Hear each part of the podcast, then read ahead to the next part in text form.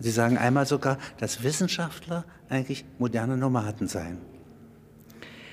Ähm, das Nomadische als äh, Prinzip, als Handlungsprinzip, auch als Denkmuster, das ist mit Sicherheit in jedem Menschen vorhanden, mehr oder weniger ausgebildet. Ähm, wenn wir von Nomaden sprechen, als einer Lebensgemeinschaft und Wirtschaftsgemeinschaft, dann trifft es natürlich nicht auf jeden zu. Aber äh, so wie auch jeder Nomade, real existierende Nomade, äh, das Sesshafte per se kennt, ähm, also er praktiziert es mindestens jede Nacht, wenn er sein Zelt aufschlägt oder seine Juchte. Ähm, aber sehr viele dieser viehzüchtenden Nomaden sind äh, saisonal sesshaft, ähm, als Prinzip auch. Das heißt, ihnen ist das Sesshafte auch aus der Praxis bekannt. Während vielen sesshaften Gesellschaften, also gerade Ackerbaugesellschaften, mm, das Nomadische etwas unheimlich ist, weil sie auch nicht trainiert haben, an sich selbst das zu überprüfen und zu schauen, wo, in welchen Lebensbereichen für sie Mobilität existenziell ist.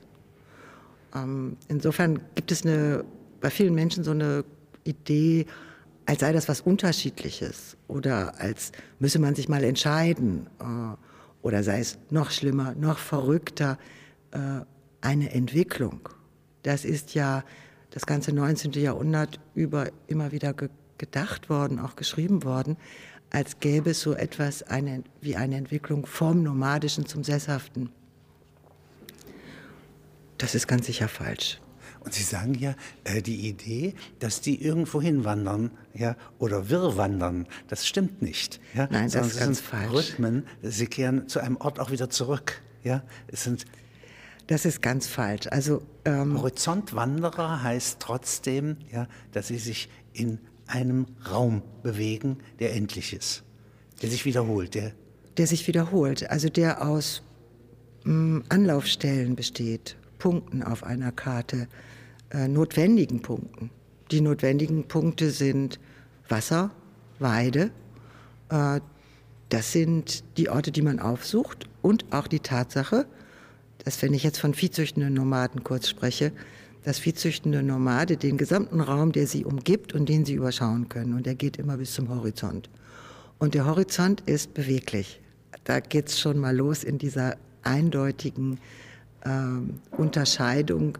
Der Horizont ist keine feste Linie, sondern wenn Ego sich verändert, verändert sich der Horizont. Und das ist so ein tiefes Bewusstsein von der Beweglichkeit der Erfahrung und das heißt der Beweglichkeit der Welt auch. Allerdings, alles, was auf der Erde existiert, was ein viehzüchtender Nomade erfassen kann, davon weiß er, es gibt eine große Wahrscheinlichkeit, dass das schon jemandem gehört. Also es ist nichts frei. Alles gehört irgendjemandem.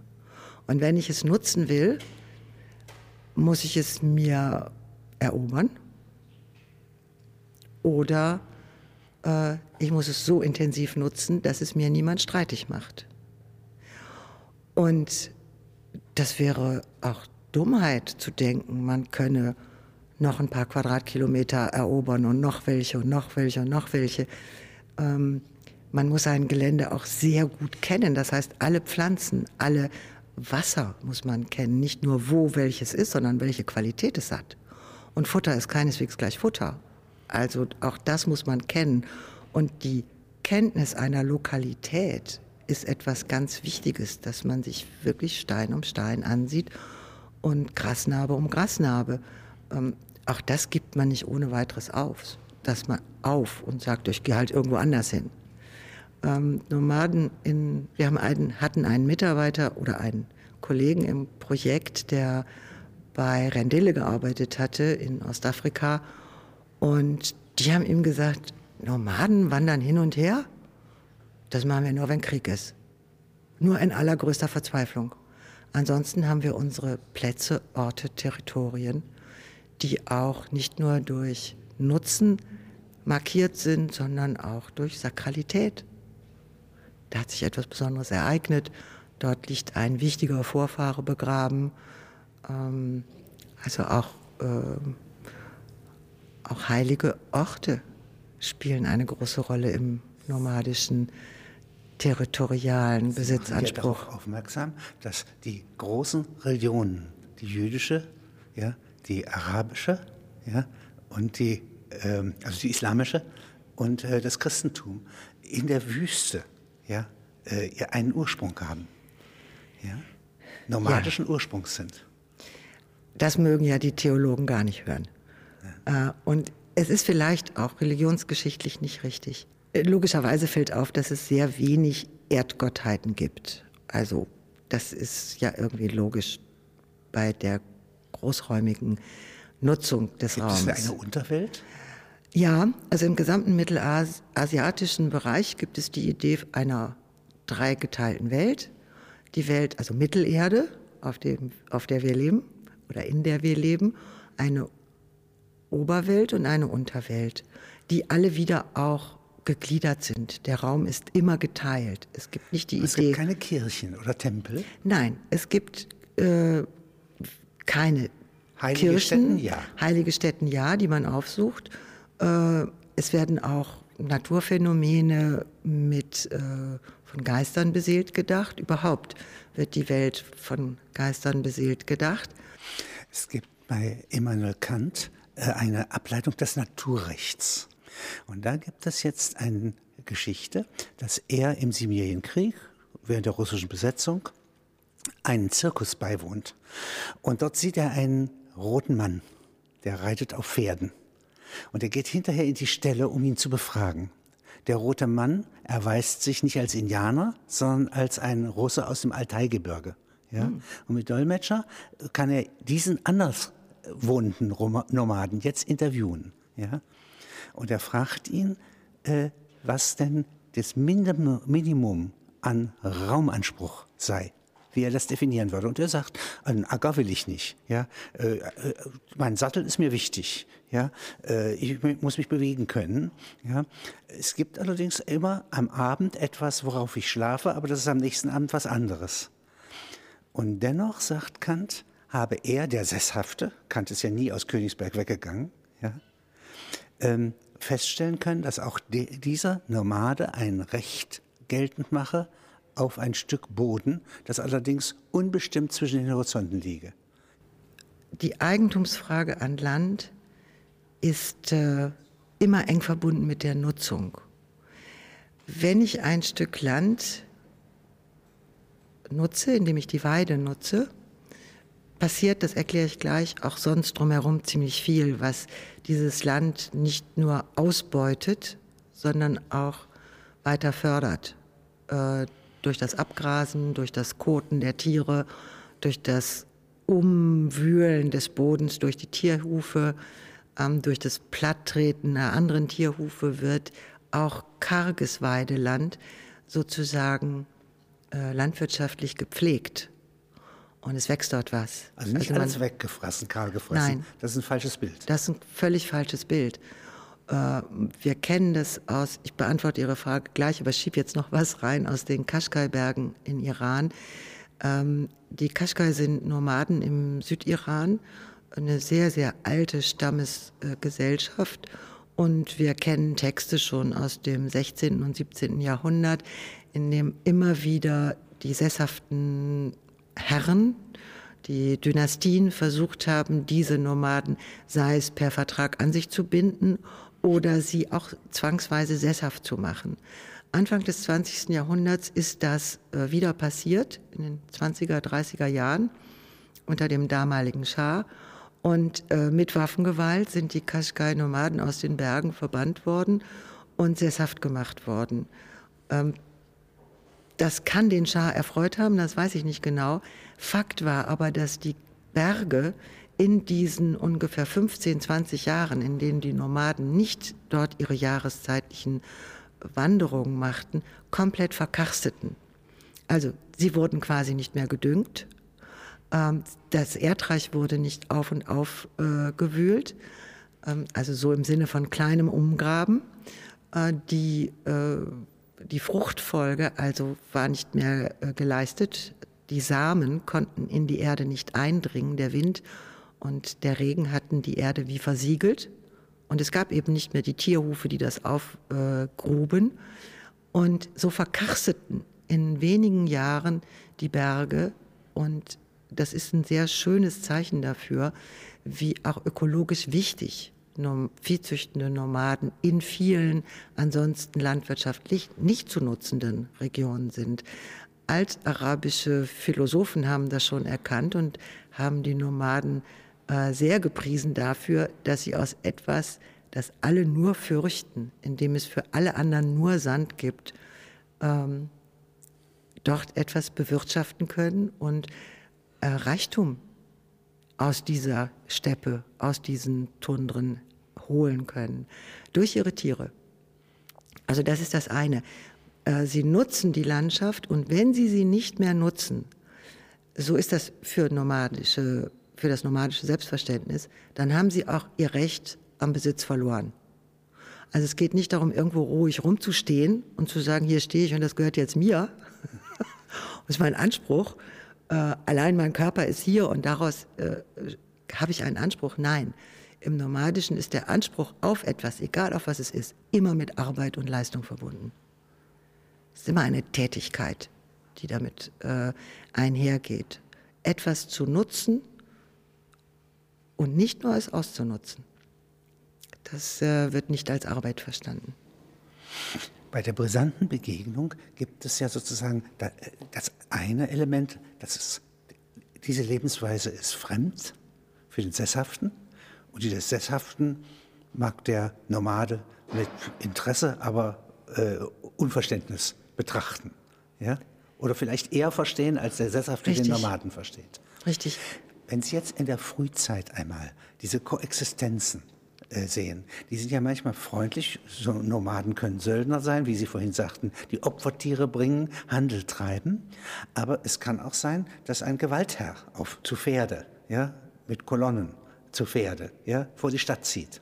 Und man muss schnell eine Tochter opfern, ja, nicht? Und einheiraten lassen. Was auch Verbindung bringt. Ja. Nicht? Also ähm, Handel ist eine exemplarische Verbindung zwischen Leuten, die sonst nichts miteinander zu tun haben. Und vor allen Dingen immer zwischen Unterschieden. Also kein. Ähm, ich will kein, dich nicht als Ganzes, sondern ich will nur dieses Teilstück Teil von, von dir. dir. Ja, und vor allen Dingen, ich glaube, kein Schuh, also Schuhproduzent wird jetzt in exzessives Geschäft mit einem Schuhproduzenten gehen.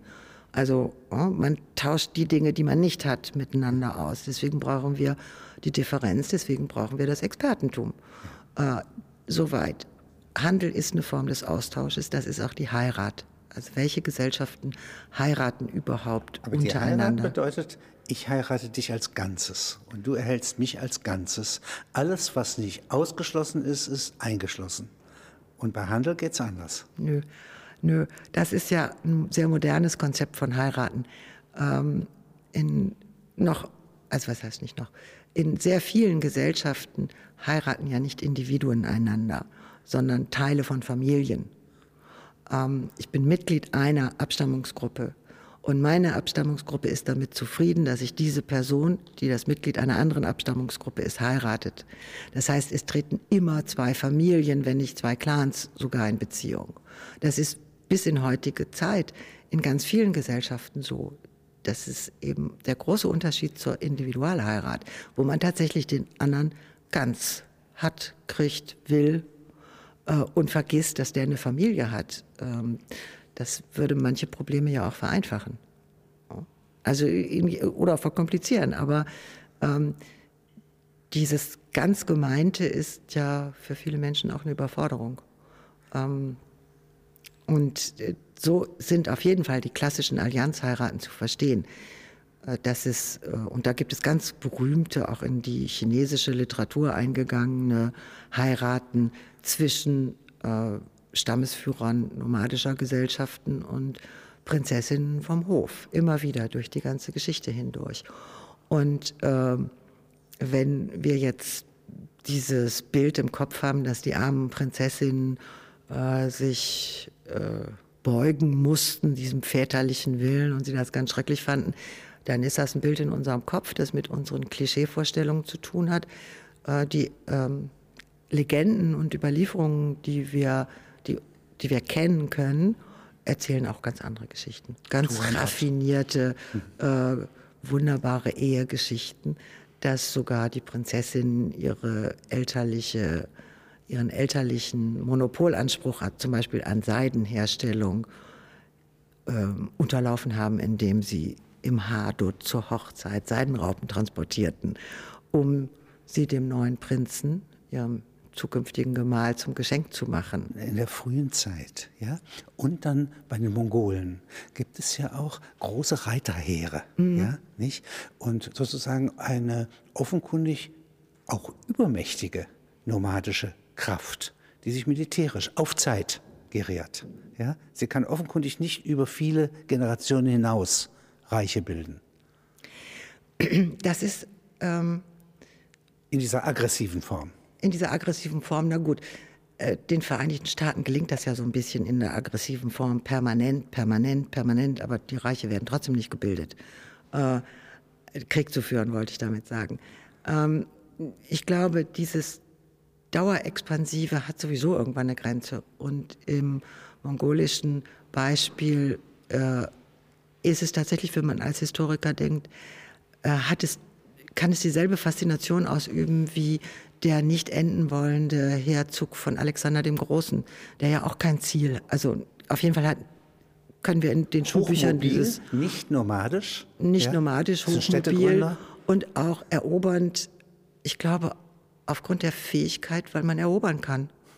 Also äh, oder haben Sie schon mal einen anderen Grund Nein.